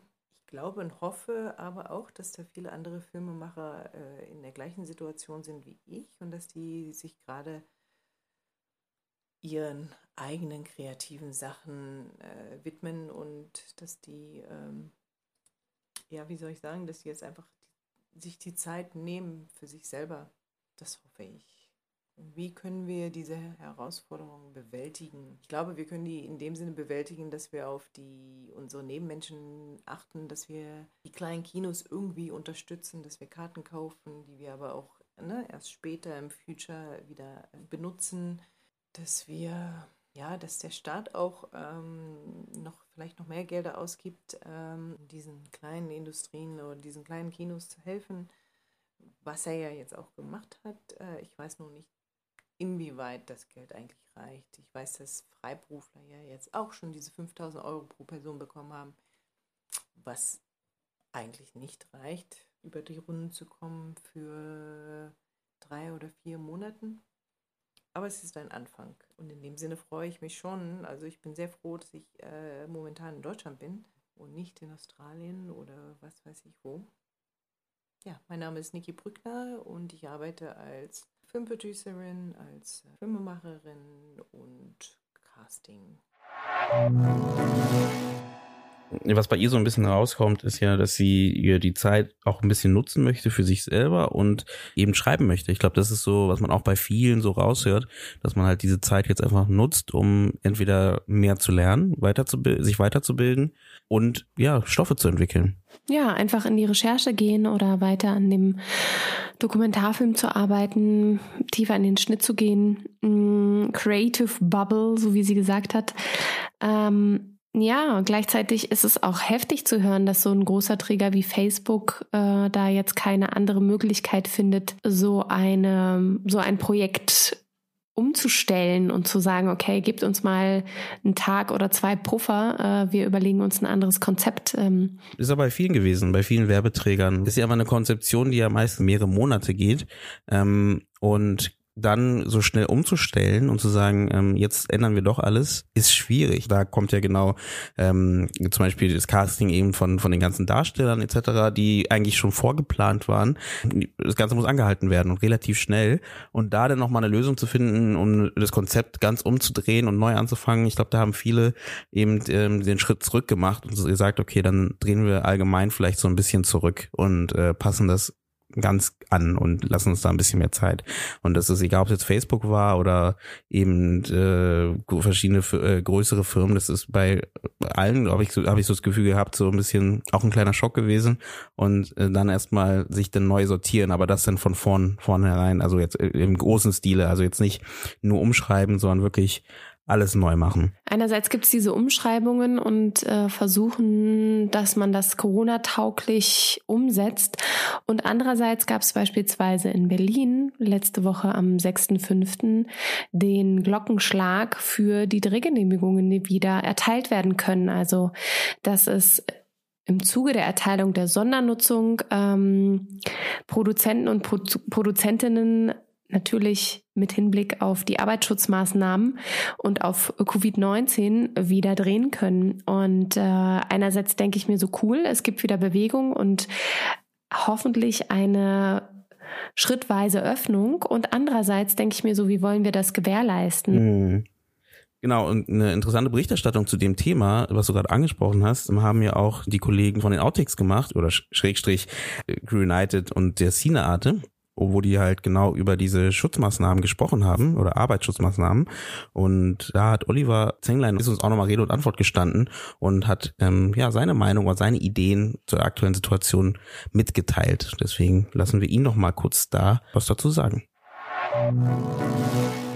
Lieben Dank, dass du mich fragst. Ähm, wir sind in einer sehr glücklichen Position mit ähm, Crew United, ähm, dass wir wirtschaftlich bisher kaum betroffen sind. Also es gibt natürlich, ähm, oder andersrum gesagt, wir haben unseren zahlenden Kunden natürlich gesagt, wenn es gerade ähm, Probleme gibt mit der Zahlung, dann finden wir da eine Lösung. Aber ähm, ansonsten ähm, sind unsere Umsätze jetzt nicht so eingebrochen, dass wir unsere Mitarbeiter nicht bezahlen könnten. Es ist sogar so, dass wir, ähm, wir hatten schon vor der Corona-Krise ähm, jemanden unserer neuesten, jüngsten Mitarbeiterin, der Annabelle, ähm, gesagt, dass wir sie gern zum April ähm, Vollzeit einstellen möchten. Und ähm, das haben wir auch eingehalten. Also von daher sind wir ähm, noch handlungsfähig, was schön ist ähm, und was uns natürlich auch Kraft und Power gibt, uns um die äh, Menschen und ähm, Strukturen zu kümmern in der Filmbranche, die es natürlich ganz anders getroffen hat. Ähm, was sich geändert hat bei mir ist, dass wir ähm, eigentlich noch mehr Arbeit haben und dass ich äh, weniger reise. Ich bin eigentlich mindestens einmal im Monat eine Woche in Berlin für Termine, ähm, weil einfach ganz viele aus der Branche dort sind. Ähm, das fällt gerade weg. Ähm, das ist irgendwie schade, weil ich Berlin liebe, aber hilft natürlich, dass ich meinen Schreibtisch viel leerer bekomme als sonst, weil sich immer Sachen türmen. Ähm, ich glaube, die wichtigste Entscheidung für uns war ähm, meine Idee am 16. März, ähm, den Peter Hartig ähm, zu kontaktieren. Das heißt, zu kontaktieren, der ist äh, unser Mitarbeiter, aber er arbeitet äh, in Bamberg, der die Sineate macht, also ein, ein Journalist, ähm, den wir Vollzeit ähm, angestellt haben, mit dem wir seit 20 Jahren schon zusammenarbeiten. Und dann habe ich gesagt, Peter, ähm, lass die Arbeit an Sineate, braucht jetzt niemand äh, lass uns einen täglichen Newsletter machen und ähm, der soll so gut sein, dass die Branche eigentlich nichts anderes lesen muss. Und ähm, ja, haben wir begonnen am 16. März. Ich weiß gar nicht, mittlerweile ist der, muss ich kurz gucken. Gestern Abend ging der, genau, 38. raus. Ähm, das ist ähm, toll, aber ist natürlich auch eine, eine, Zusatzarbeit, weil die Schlussredaktion sich halt meistens dann bis äh, abends 10, 11 oft mal hinzieht. Ähm, Rüdiger Suchsland haben wir dann auch noch ins Boot geholt mit den Gedanken in der Pandemie, ähm, weil es uns einfach wichtig war, ähm, in Ergänzung ähm, zu den reinen Informationen ähm, auch äh, die Auseinandersetzung mit allen Dingen, das laute Denken und das ähm, über den Tellerrand gucken ganz wichtig ist und wir das anregen wollten. Das ist sicher manchmal streitbar, wie das so ist bei Rüdiger Suchsland. Aber äh, genauso soll das auch sein. Welche Herausforderungen kommen langfristig auf uns und die Filmszene zu? Also ich bin natürlich äh, äh, kein äh, Mensch, der in die Zukunft sehen kann. Ähm, also seriös äh, kann ich das nicht beantworten und es ist ja auch immer noch so, ähm, dass wir in einem Status sind, der, der äh, verlässliche Zukunftsszenarien überhaupt nicht zulässt. Ähm, wir wissen, dass es mit jedem Tag der Krise eher schlimmer wird und die Probleme größer. Und ähm, die größte Herausforderungen sind aktuell sicher, die Strukturen, Firmen und Filmschaffende zu retten und andererseits Lösungen zu finden, um wieder drehen zu können und die Kinos zu öffnen. Äh, davon unabhängig muss man aber sagen, war das Kino und die Branche ja schon vor Corona in einer Krise und äh, Corona hat das Ganze nur noch brandbeschleunigt. Nächste Frage. Und wie könnten wir sie bewältigen? Äh, Gute Frage. Äh, vielleicht zwei Sachen. Äh, eins, was seit Jahrzehnten gilt und ähm, vor der Krise und in der Krise umso mehr. Ähm, wir müssen äh, in der Filmbranche, wie es leider fast in allen Kreativbranchen ist, die Zersplitterung äh, unbedingt überwinden und möglichst solidarisch gemeinsam. Also von den Urhebern, Urheberinnen, den Produzenten, Produzentinnen, Filmschaffenden vor und hinter der Kamera, über die Verleiher, Verleiherinnen bis zu den Kinos gemeinsam äh, an Lösungen arbeiten. Ich finde, das ist äh, alternativlos. Ähm, ja, und das geht leider nicht ohne die Politik. Äh, leider, weil man ja sehen konnte, wie wenig die Politik die Kultur auf den Schirm hatte. Ein gutes Beispiel. Aktuell kann faktisch ähm, eine Finanzierung nicht geschlossen werden, weil kein Filmversicherer Ausfälle wegen Corona versichern würde. Und hier brauchen wir eine dringende Lösung ähm, gab es, glaube ich, erst dann auch einen, einen, offenen Brief von, von 100 Regisseuren, Regisseurinnen. Und es liegen großartige Vorschläge von der Produzentenallianz vor, die muss man halt umsetzen. Nächste Frage. Äh, wie wird sich deiner Meinung nach die Filmszene, das Kino verändern? Äh, spannende Frage. Ähm, maße ich mir natürlich auch nicht an, ähm, das vorherzusagen. Äh, was wirklich spannend ist, ist, dass aktuell läuft ja quasi ein Großversuch ähm, der digitalen, äh, des digitalen Streamings, des kuratierten digitalen Streamings, ähm, weil viele Festivals rein digital stattfinden. Ähm, Festival wie Cannes verweigert sich dem. Ähm, ähm, da habe ich jetzt auch keine Meinung dazu. Ich finde ähm, aber das Experiment natürlich spannend und ähm, man sollte unbedingt gucken, was man daraus äh, auch nach einer Krise an positiven Erfahrungen mitnehmen kann. Also da gibt es sicher ganz, ganz viele, viele Erkenntnisse. Also ein Beispiel jetzt gerade, ich ähm, bin relativ aktiv abends dabei beim Docfest München und man sieht, dass die QAs, also, also Fragen und Antworten nach einem Film mit Beteiligten, ähm, haben natürlich zwei Vorteile jetzt. Äh, ich bin zwar nicht mit den Menschen im Raum, aber ähm, die Gäste, sind, sind noch mehr Gäste da, also mehr Beteiligte vom Film, weil die nicht ähm, weit reisen müssen, äh, was er kostet und was eben auch einen, ähm, einen großen CO2-Abdruck hinterlässt. Das kann man sich auch sparen. Also das wäre ein Beispiel. QAs ähm, direkt dann nach einem Film live reinstreamen. Man muss nicht unbedingt jeden ähm, einfliegen. Zum Kino, also dass das Kino in der Krise ist und verändert werden muss, das war ja schon vorher klar. Jetzt wird halt alles noch viel, viel dringlicher. Nächste Frage, was wurde noch nicht bedacht, angesprochen, geteilt?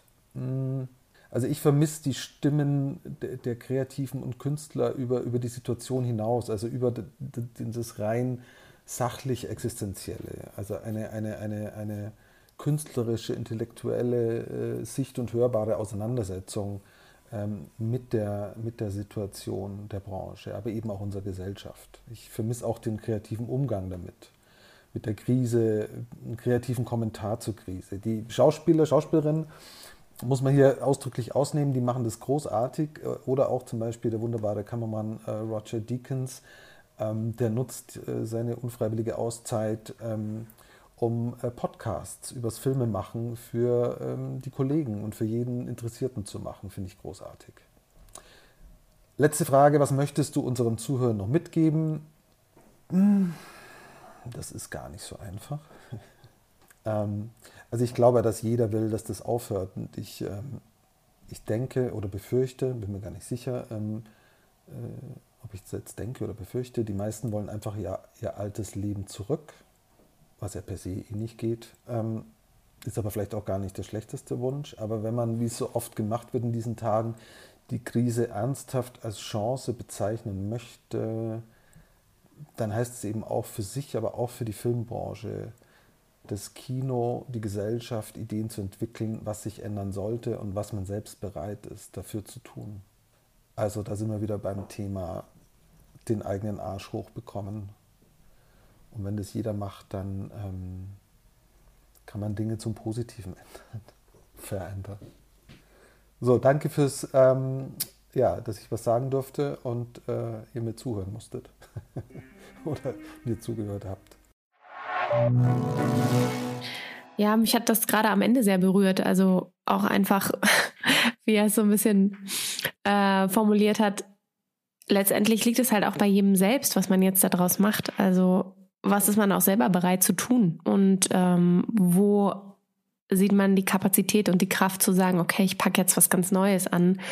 Ähm, oder ja, trage hier meinen Teil dazu bei, aus der Krise eine, eine Möglichkeit zu schöpfen. Natürlich ist das ein viel verwendeter Satz, Krise als Chance sehen. Und ich glaube, den meisten hängt das auch langsam zum Hals raus, was ich auch verstehen kann, aber dennoch glaube ich, ist es dann genau umso wichtiger, nicht aufzuhören, sondern zu überlegen, was man daraus wirklich noch ziehen kann und Neues schaffen kann. Ja, ich fand auch noch wichtig das Thema, dass halt die aktuelle Krise eher sogar das Problem, was wir davor schon hatten, einfach mehr zum Vorschein bringt halt, ne? was jetzt die Absicherung von Filmschaffenden angeht, wie die Politik die ganze die ganze Thematik mit Kultur oder Selbstständigen sieht etc. Ne? Das heißt, da merkt man halt, woran wir vielleicht jetzt, was wir nutzen können jetzt, ne, und woran wir dann jetzt vielleicht arbeiten können, um halt eben zu schauen, eben als recht in unserer Filmbranche, dass zum Beispiel die ganzen Filmschaffenden halt auch dementsprechend halt auch nicht nur gewertschätzt werden, sondern auch einfach, wie man halt mit denen umgeht und wie, wie gesagt, alles, was mit Thema Absicherung etc. zu tun hat, wie man da vielleicht besser vorangehen kann. Ich meine, das Thema mit, dass Nachwuchs fehlt in der Filmszene oder dass eben äh, man ganz schnell ausgewechselt wird, wenn man als Filmarbeiter irgendwie oder Filmarbeiter oder Filmarbeiterin irgendwie ähm, krank wird und dann äh, schon kommt der nächste nach, ähm, das mit, mit festangestellten ähm, Menschen in der Produktion ähm, ganz anders umgegangen wird, was jetzt die Sicherung angeht, als mit den Leuten, die halt immer wieder pro Projekt dazukommen. Und solche Sachen merkt man ja jetzt einfach nochmal potenziert durch diese Situation. Und äh, ja, das ist eine Möglichkeit, vielleicht diese diese Probleme vielleicht mal aus dem Weg zu räumen. Und da ist natürlich wirklich so dieses Zusammenarbeiten zwischen den einzelnen Menschen, die äh, am Film arbeiten, einfach extrem wichtig, um da gemeinsam an einer Lösung zu arbeiten. Das fand ich auch nochmal sehr stark. Also Zersplitterung überwinden und nicht dieses, es geht nicht darum, sich alleine aufzuraffen und irgendwie das Rad neu zu erfinden, sondern wenn das Rad neu erfunden wird, dann kann man das gerne gemeinsam tun. Und wann nicht jetzt, findet man eben Verbündete, die sagen, ja, oh, ich sitze jetzt auch eigentlich irgendwie im selben Boot, dann lass uns doch mal gemeinsam an der Lösung arbeiten. Also das hat uns ja die letzten Wochen auch immer verfolgt in der jeweiligen Sendung, dass wir immer wieder auf den Nenner hinausgekommen sind. Es geht darum, dass Leute sich zusammentun, dass sie zusammen überlegen, was hatten, haben wir vielleicht schon auch an Dingen ausprobiert, die gut funktionieren. Äh, was hast du für eine Expertise, die ich nutzen kann? Äh, was können wir daraus Neues schaffen? Und das wird auch weiterhin in den nächsten Monaten umso mehr der, der Ton sein und vielleicht auch eine Stimme geben für die Leute, die vielleicht nicht so gehört werden.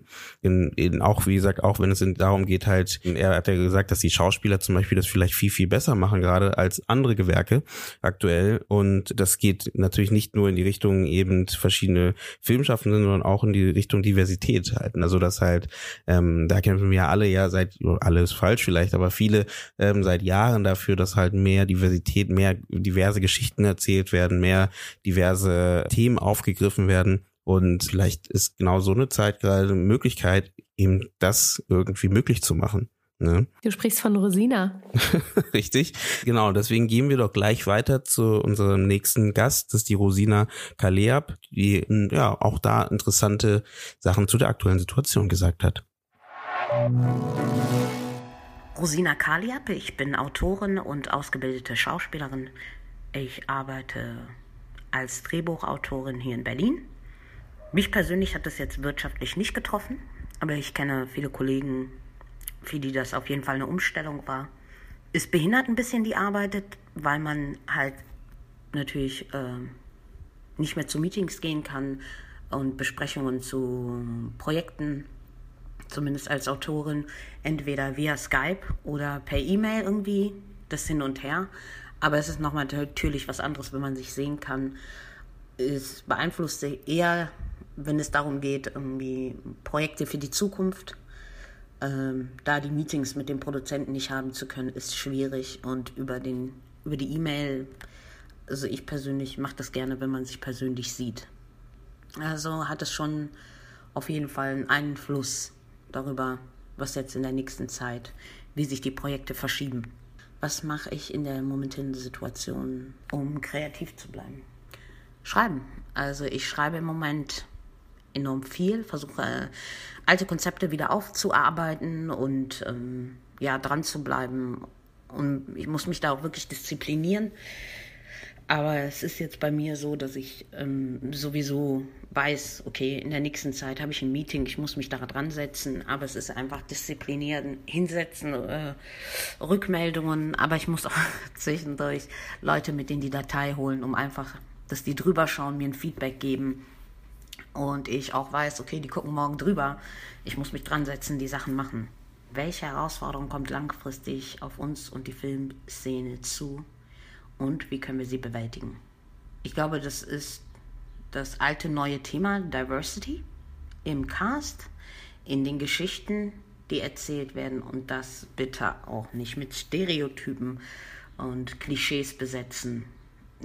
Das braucht der Film, besonders der deutsche Film.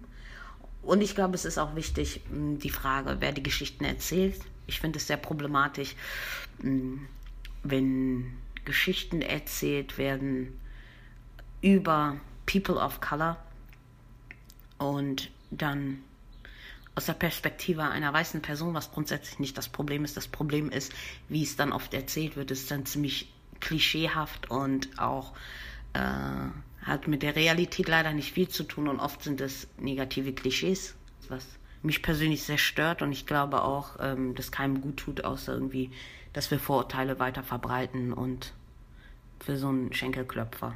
Mich persönlich stört das einfach. Wie wir das bewältigen können, finde ich, ist halt, ähm, ja, äh, sich die Zeit nehmen und den Leuten zuhören und ähm, die, die betroffen sind. Das heißt, wenn man eine Story über People of Color schreibt, dann oder nicht nur People of Color, ähm, auch wenn Figuren da stattfinden, die queer sind, ähm, glaube ich, sollte man sich die Zeit nehmen, die Recherchen gut zu machen und vor allem zuzuhören, damit man klein, keine Vorurteile weiter verbreitet. Die Film- oder Kinoszene wird sich auf jeden Fall verändern müssen und vor allem dadurch, dass es jetzt Netflix und so diese Online-Portale gibt, ist da natürlich auch ein gewisser Druck drauf, ähm, inhaltlich besser, besseren Stoff, äh, internationaleren Stoff zu erzählen, der einfach auch in anderen Ländern funktioniert. Mm, das Kino ist natürlich auch gefährdet, dadurch, dass nicht mehr so viele Leute ins Kino gehen. Mm, man wird einfach mehr Geld in die Hand nehmen müssen und ähm, den Cast diverser machen. Ich glaube, das ist enorm wichtig. Ich würde mir einfach wünschen, dass Geschichten von Minderheiten öfter erzählt werden, ohne Vorteile zu verbreiten und zu verstehen, dass diese Geschichten genauso ihr Publikum haben und genauso ein Kinohit werden können, weil gute Geschichten sind gute Geschichten. Ich äh, wünsche euch noch alles Gute. Was hier total rauskommt, das haben wir bisher noch gar nicht besprochen. Also natürlich einmal wirklich auch äh, Diversität nutzen, um vielfältige Geschichten zu erzählen, ähm, zuhören, auch äh, gemeinsam vielleicht an solchen Projekten arbeiten. Und spannend fand ich auch, dass man es sich selber auferlegt, wirklich so eine Art Tagesplan zu haben. Also, dass man irgendwo Deadlines braucht, um im Workflow zu bleiben. Also, sie spricht ja davon, dass sie viel schreibt gerade und dass sie natürlich vermisst, mit den anderen Leuten irgendwie direkt im Raum zu sitzen, um die Besprechungen abzuhalten. Und trotzdem ist es gar nicht mal so schlecht, dass man, oder das brauchst zumindest als Minimum, dass man Deadlines hat und weiß, bis morgen muss ich noch was abgeben. Das sind auch so Dinge, ich weiß nicht, wie es dir geht, wie du deinen Tag planst, aber ich habe auch immer so einen Tagesplan, wo irgendwie festgesetzt ist, äh, von wann bis wann frühstückt man, wann äh, setzt man sich das erste Mal an den Rechner. Äh, jetzt bin ich inzwischen wieder in der Schule aktiv. Also da ist dann natürlich auch schon ein gewisser, eine gewisse Struktur vorgegeben, dass es echt wichtig ist, eine Art Tages- oder Wochenplan zu haben, damit man auch nicht so versackt oder? Mm, jetzt recht jetzt. Also ich glaube, für viele ist jetzt gerade auch die, die aktuelle Situation halt auch spannend aus dem Grund, weil Viele arbeiten jetzt von zu Hause, was sie vielleicht vorher nicht gemacht haben und merken dann erst genau, wie wichtig sowas ist. Und ich gebe dir auf jeden Fall recht, dass es halt sehr wichtig ist, da so einen Plan zu haben. Ich bin nicht so so geplant wie bei dir bin ich nicht. Also ich habe da, ich habe zwar auch einen Tagesplan, den ich durcharbeite, aber trotzdem, ja, das ist halt, glaube ich, also ich versuche dann so zu gucken, was man halt schafft und versuche halt nicht zu viel den nächsten Tag zu verschieben. Aber ich glaube, da ist besonders wichtig, dass man halt eben nicht zu viel sich aufbürdet in der Zeit und zu viel Aufgaben sich rauflegt, äh, auferlegt und ähm, die dann gar nicht erst schafft. Ne? Aber ich glaube, deswegen ist es extrem wichtig, da sich Gedanken zu machen, wie man arbeiten möchte, um halt eben überhaupt was zu schaffen. Weil wenn man ohne Deadline arbeitet, das kennt ja jeder, ähm, der irgendwie kreativ arbeitet, dann ja, kommt man immer von Hundertste ins Tausendste und wird nicht wirklich fertig mit dem, was man macht halt. Ähm, so geht's mir zumindest. Vielleicht kann, vielleicht gibt's Leute, die da besser so arbeiten können. Aber ähm, ich glaube, so eine, eine kleine Struktur irgendeine, in irgendeiner Form ähm, ist extrem wichtig in der Arbeit. Und das merkt man natürlich besonders, wenn man halt zu Hause sitzt und sein Büro zu Hause aufgeschlagen hat und die Wäsche nebenbei fertig wird. Stimmt. Wir haben noch eine Stimme. Wir haben noch zwei Stimmen. Wir haben noch zwei Stimmen. Mhm. Ich habe gedacht an äh, Silke Abendschein und zwar Regisseurin und Produktionerin, die uns äh, von ihrer derzeitigen Situation berichtet. Ich bin Silke Abendschein, Filmemacherin aus Berlin. Die Situation hat uns getroffen in der Kinoauswertung von einem Langfilm die äh, nicht mehr fortgesetzt werden konnte und eine Auswertung vom Kurzfilm, der gerade eine Festivaltour machen sollte. Und dann sind natürlich die Jobs weggebrochen, die wir so gemacht haben, um Projekte vorzufinanzieren oder auch um Lebensunterhalt zu bestreiten. Da die alle im Theaterbereich lagen, war das mit sofort im März Schluss. Was mache ich in der Situation, um äh, kreativ zu bleiben? Ich versuche mir eigene Projekte zu schaffen. Ich habe viel geschrieben, neue Konzepte entwickelt, einfach um in Bewegung zu bleiben, weil ich sonst, äh, glaube ich, in ein Loch gefallen wäre, wenn ich da nur sitzen würde und abwarten. Da ich mit zwei Kindern äh, im Homeoffice bin, ist das natürlich nur sehr begrenzt möglich.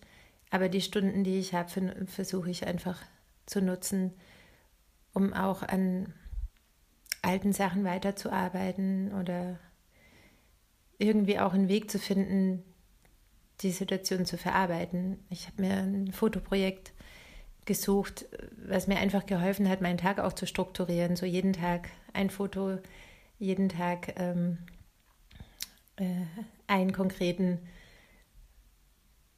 Punkt, was zu machen. Das war in den letzten Wochen doch irgendwie ganz hilfreich und hat mir auch geholfen, die Situation nochmal aus einem anderen Blickwinkel zu sehen oder es einfach künstlerisch zu verarbeiten. Welche Herausforderungen äh, kommen auf uns zu? Ich glaube, das ist sehr unterschiedlich ähm, und kommt auf die Situation an, in der dann die verschiedenen Firmen und äh, Filmemacher sind, wie große Rücklagen man über die Zeit retten konnte, da auch die Soforthilfemaßnahmen doch sehr unterschiedlich waren in allen Bundesländern und für einige dann doch die Perspektive erstmal Hartz IV oder äh, Grundsicherung bedeutet, glaube ich, dass wir da erstmal eine Bestandsaufnahme machen müssen, wie handlungsfähig die Einzelnen noch sind.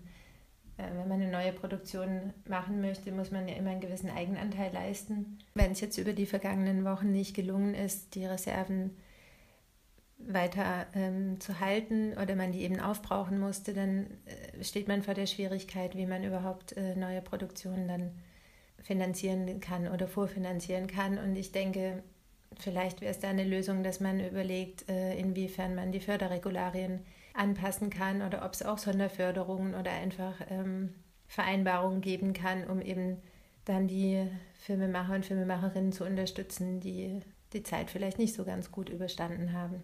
Aber das wird sich zeigen, wenn wir uns irgendwann wieder zusammensetzen können oder wenn man einfach weiß, dass man wieder arbeiten kann. Und dann hängt es auch davon ab, wie die Welt danach aussehen wird über Deutschland hinaus. Wie ist die Situation in den anderen Ländern? Wie können Kooperationen fortgeführt werden, die man vielleicht zuvor schon eingegangen ist oder Projekte, die, an denen man begonnen hat zu arbeiten, die aber jetzt äh, nicht in Deutschland alleine stattfinden, sondern die darauf ausgelegt waren, dass man einfach ähm, mit anderen Künstlern aus anderen Ländern zusammenarbeitet und sich auch vor Ort trifft.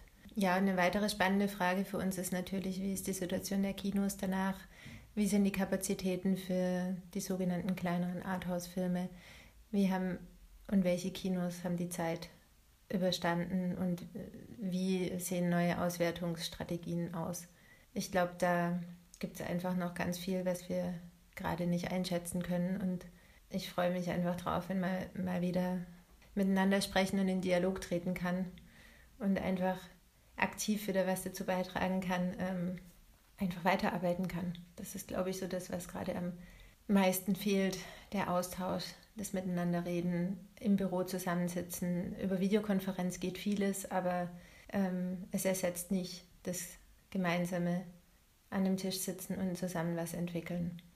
Und darauf freue ich mich eigentlich am meisten. Ja, miteinander ins Gespräch kommen und äh, sich austauschen, das fehlt auf jeden Fall. Äh, ich höre auch hier wieder so raus, es braucht Struktur und man muss in erster Linie sich selber so ein bisschen eine Struktur legen, an Dingen arbeiten, die vielleicht schon lange in der Schublade gesteckt haben. Hast du so Schubladenprojekte, die du jetzt angepackt hast, Eugene?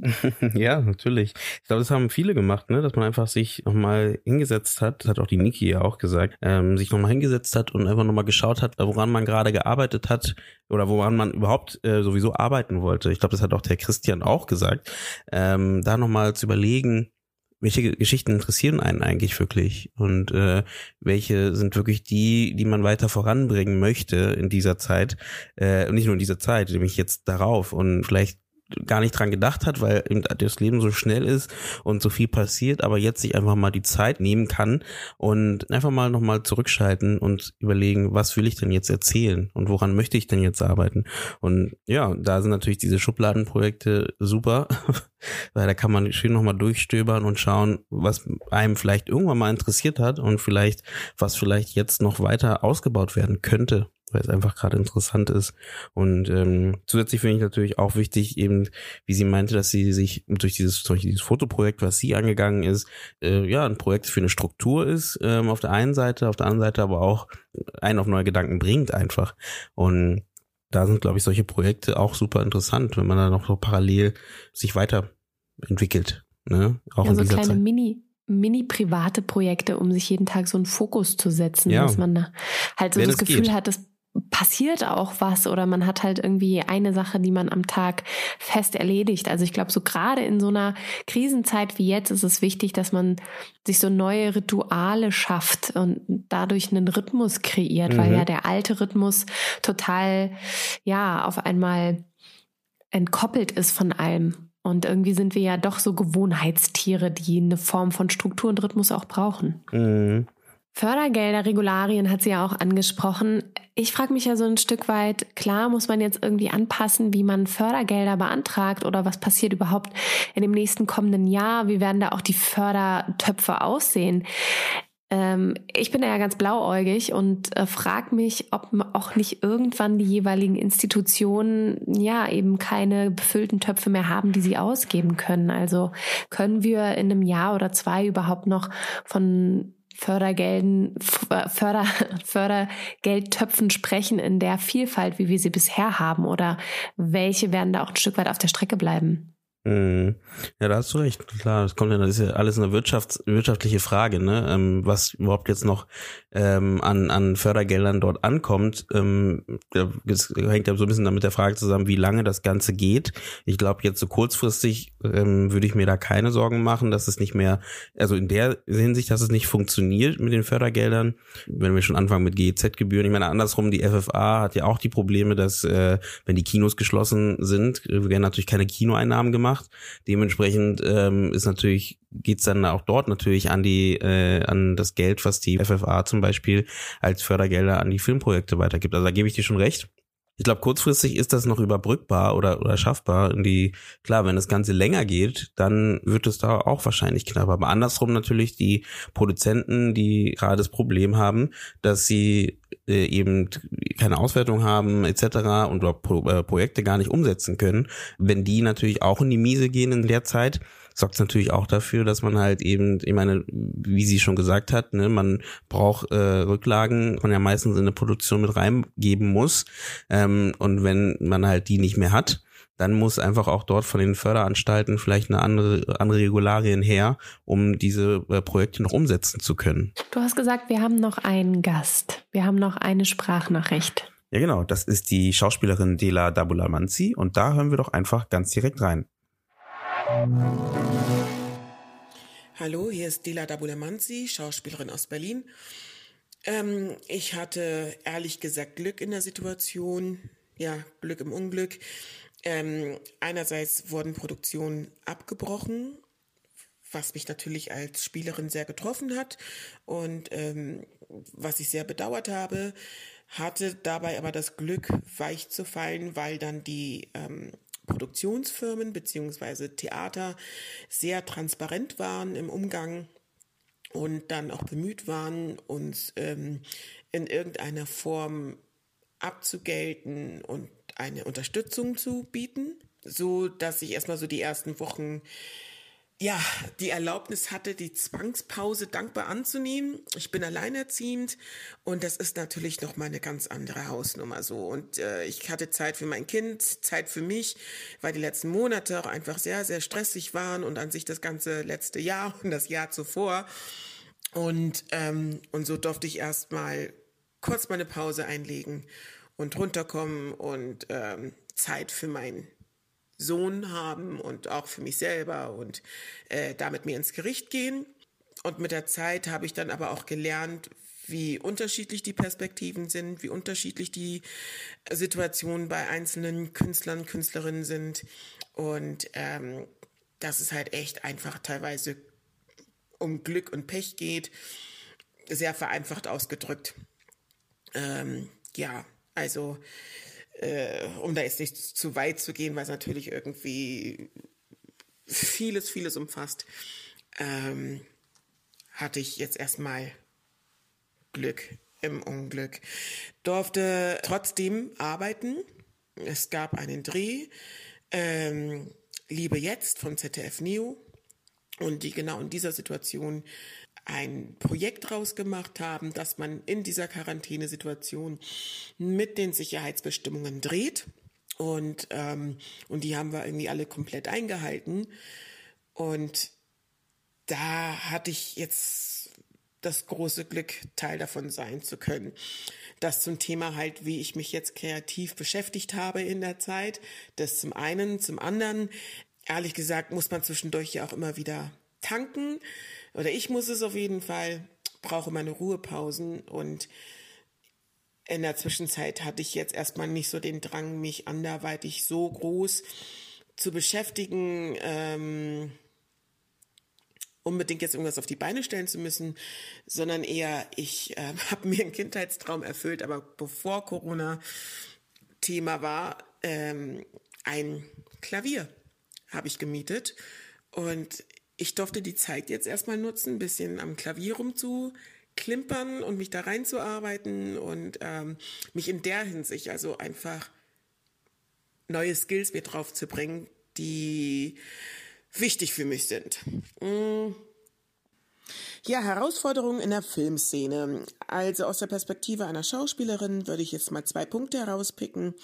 Ähm, einmal die Veränderung der Drehbücher, ähm, dass da vermeintliche Risikopatientinnen, so Ü60 insbesondere, rausgestrichen werden und das ist eine Form der Diskriminierung. Ich verstehe die Unsicherheit auf Seiten der Produzentinnen äh, und ja, Autorinnen und all die, die die Filme auf den Weg bringen müssen. Ich finde das aber einfach eine sehr, sehr schwierige Entwicklung. So. Und das ist eine Herausforderung, die zu bewältigen ist. Und ähm, Lohndumping, also dass da die Löhne noch weiter, die Honorare nach unten gekürzt werden, aufgrund dieser hohen Einbußen. Und dass das dann irgendwie auf den Rücken der Schauspielerinnen ausgetragen wird.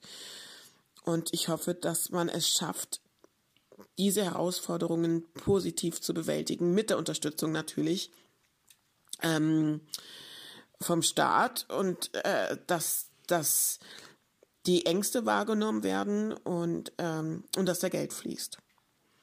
Und was ich jetzt noch MitstreiterInnen mit auf den Weg geben kann, also was ich jetzt einfach so generell in der Situation, Corona-Situation gelernt habe, ist, man muss diese Krise aus verschiedensten Perspektiven betrachten, ähm, weil jeder unterschiedlich hart weich gefallen ist, vor den unterschiedlichsten Herausforderungen stand, ähm, aus welcher Natur auch immer, sei es jetzt die familiäre Situation, die finanzielle, berufliche, jegliche Form von privater Familienzusammenstellung und hast du nicht gesehen. Das heißt, einfach ein großes, großes Verständnis für sich selber aufzubringen und für ähm, sein Gegenüber. So, weil es jeden unterschiedlich hart getroffen hat und jeder seinen Weg sucht und eine Strategie sucht, damit umzugehen. In diesem Sinne.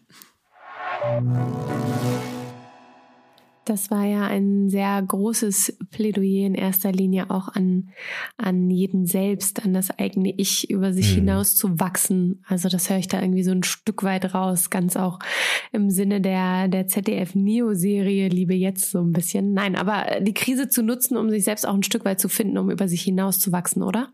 Ja, ich denke auch. Und es ist ja schön, es zieht sich auch so ein bisschen durch die Aussagen der verschiedenen Menschen eben dieses ein bisschen wieder zurückzunehmen und selber zu überlegen und zu schauen, was wollte ich vielleicht schon mal machen, was kann ich denn machen, sich vielleicht ein bisschen weiterzubilden, fortzubilden und zu schauen, was gibt es noch, was man vielleicht selber noch nicht weiß und diese Zeit einfach zu nutzen, die man ja sonst vielleicht gar nicht hatte oder sich nicht genommen hat, besser gesagt, und jetzt vielleicht für sich, ja, zu nutzen, für die Familie zu nutzen, um da zusammenzukommen wieder. Und was man bei dem ganzen Zusammenkommen auch nicht vergessen darf, dass auch die verschiedenen Regularien, die jetzt in Kraft gesetzt werden, also sei es auch wirklich dieses Drehbücher werden Corona-gerecht umgeschrieben, was halt eben anscheinend auch momentan bedeutet, Ü60-Jährige rauszuschreiben, dass das natürlich Diskriminierung ist für die Personen, die dann auf einmal nicht Teil dieser Branche sein können, weil sie von vornherein ausgeschrieben werden.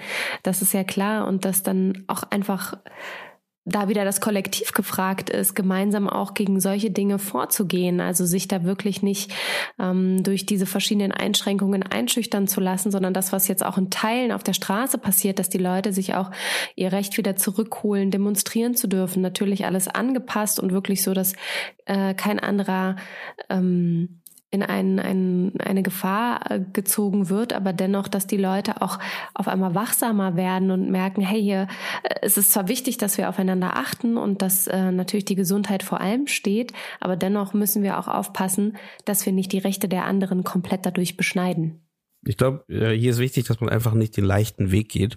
Ähm, und ich glaube, das ist auch jetzt aktuell allgemein, egal welche Entscheidungen, welche Ideen wir gehen, äh, dass man nicht nur sagt, man geht eben diesen leichten Weg und äh, in dem Fall, den gerade ähm, die Dela angesprochen hat, ist ähm, einfach nur die älteren Leute rauszustreichen, weil das halt klar der leichtere Weg ist aber ähm, einfach da in den Diskurs zu gehen und zu überlegen, was kann man denn tun, um nicht eben andere Leute deswegen halt zu diskriminieren oder auszuschließen. Ich meine, das ist ja nicht nur eine Ausschließung, sondern auch eine monetäre Ausschließung irgendwie. Ne? Also es ist ja auch gefährlich für ähm, für diese Menschen, weil einfach die keine Arbeit dann haben ähm, und dementsprechend da irgendwie einfach wirklich gemeinsam zu überlegen und das gilt, es zieht sich ja durch alles äh, oder durch allem, ne? Egal, ob es jetzt eben äh, jetzt die Drehbücher äh, darum geht oder ob es um ja um die die Soforthilfen geht, wie man da das zusammenfassen kann und dass jeder irgendwie ja oder wie wir da gemeinsam noch zusammenarbeiten können, leben können etc. Also wenn wir eins mitnehmen aus den verrückten letzten acht Wochen und was uns jetzt in nächster Zeit noch äh, vielleicht auch erwarten wird, wir alle hoffen das Beste und dennoch muss man auch mit ja schlimmeren Dingen rechnen bleibt uns die Gemeinschaft, egal wie sehr wir auseinander sind oder auch isoliert werden, haben wir Möglichkeiten und Wege, uns zusammenzutun, um gemeinsam zu schauen, wie wir den Weg weiter bestreiten können. Und ich glaube, das steht über allem. Mhm. Definitiv. Das ist doch ähm, ein schönes Schlusswort fast. Ähm, und ich glaube, das ist es sogar, das Schlusswort. Wir führen das Ganze langsam zum Ende des Gesprächs und ich fand es äh, super spannend, hier mal eben äh, nicht nur einen Gast zu haben, sondern verschiedene Menschen, weil das Thema ist ja nicht nur, erst recht nicht nur deutschlandweit, sondern noch weiter, ist ja äh, eine globale Situation und deswegen finde ich es wichtig, dass da auch verschiedene Menschen äh, dazu was sagen. Klar, was wir natürlich auch wissen, ist, dass wir jetzt hier nicht ähm, ein Abbild von dem, von der ganzen Situation in der Filmszene geschaffen haben. Das war auch nicht die Ambition davon sondern einfach nur trotzdem so ein Gedankenanstoß, was andere gerade mit der Situation machen, ähm, wie andere mit dieser Situation umgehen und äh, welche Gedanken uns alle irgendwie beschäftigen. Und das fanden wir hier in dieser Folge besonders wichtig und ähm, das wollten wir auch mit euch teilen. Das machen wir mal wieder, dass wir die Leute, dass wir euch aufrufen und dass ihr uns eure Gedanken und Stimmen sendet und äh, wir sie im Podcast platzieren können. Vielen, vielen Dank an alle Einsendungen und ähm, ja, mit der Sonderreihe geht's jetzt nicht so weiter wie bisher. Wir werden uns noch vorbehalten, mal hier und da wieder eine Folge auszustrahlen. Aber was es auf jeden Fall doch nicht geben wird, ist, dass wir jede Woche eine Folge bringen. Genau. Genau, wir gehen wieder zurück in unseren regulären Rhythmus. Ähm, das heißt, jeden zweiten Donnerstag kommt eine neue Folge raus und zusätzlich natürlich noch Sonderfolgen, die sonst noch geplant sind, die kommen natürlich trotzdem weiterhin auch noch raus. Und Sonderfolgen zum Thema Corona werden ähm, wir trotzdem noch machen. Wenn, wenn wir denken, dass es gerade äh, wichtig ist, es nochmal anzusprechen auf jeden Fall. Wir werden so ein bisschen sammeln, Themen zusammensammeln, die gerade aktuell passieren und die dann halt in, in einer weiteren Folge Folge dann vielleicht monatlich oder vielleicht, ja, ich will ich es nicht monatlich nennen, aber ähm, immer wieder mal äh, darauf hinweisen. Aber das, das Thema verschwindet auch nicht ganz. Es kann auch nicht verschwinden, weil es gehört ja jetzt irgendwie äh, mit zur Welt dazu. Dementsprechend wird es auch in den regulären Folgen natürlich mit aufgegriffen werden, in irgendeiner Form. Ich gehe jetzt wieder zurück in, in, in dieses wunderbar atmosphärische ähm, äh, Heuschreckenzirpen, was wir bei Christian Schwocho gehört haben. Ich gehe jetzt auch gleich bei mir auf den Balkon. Es ist schon langsam dunkel und äh, irgendwie ist die Welt gerade so ein bisschen ruhiger geworden. Und ich glaube, ich schaue noch mal so ein bisschen in die Sterne raus und nehme den Abend mit. Das hört sich richtig gut an. Hätte ich einen Balkon, würde ich das auch tun. Dann hoffe ich, du öffnest ein Fenster. stimmt. Das wäre auch möglich, das stimmt. Oder ich mache mir, ich mache mir so Grillenzirpen auf dem Fernseher an oder so ein Stream, Livestreaming Grillenzirpen. Nein, ähm, vielleicht wieder ein bisschen mehr raus. Das heißt, wie gesagt, man hat jetzt ja die Möglichkeit, trotzdem ein bisschen mehr rauszugehen, mehr die Natur zu genießen und äh, doch vielleicht einfach mal wieder mit der Zeit, die man hat, ja, auf neue Gedanken kommen und dadurch halt dann vielleicht auch neue Geschichten ähm, schreiben, neue Geschichten erzählen und vielleicht sogar einfach noch diversere Geschichten erzählen. Ich glaube, das wünschen wir uns alle und ähm, vielleicht ist das ja auch eine Möglichkeit, die wir jetzt nutzen können, um ja da voranzukommen so in dieser Richtung. In diesem Sinne, bleib weiterhin kreativ und halte zusammen. Genau. Und folgt uns, hört uns. Uns gibt es bei allen Kanälen, wo man Podcasts hören kann. Wenn ihr Fragen habt zu der Sendung, zu den Teilnehmern oder irgendeine Idee habt, die ihr uns mitteilen wollt, gerne an comment.indiefilmtalk.de. Da könnt ihr uns äh, immer erreichen oder auch über die sozialen Netzwerke einfach anschreiben. Machen auch manche ganz fleißig. Das freut uns immer. Und ich glaube, wir geben ab in den Tag, in den Abend oder in die Nacht. Und wir sagen ciao.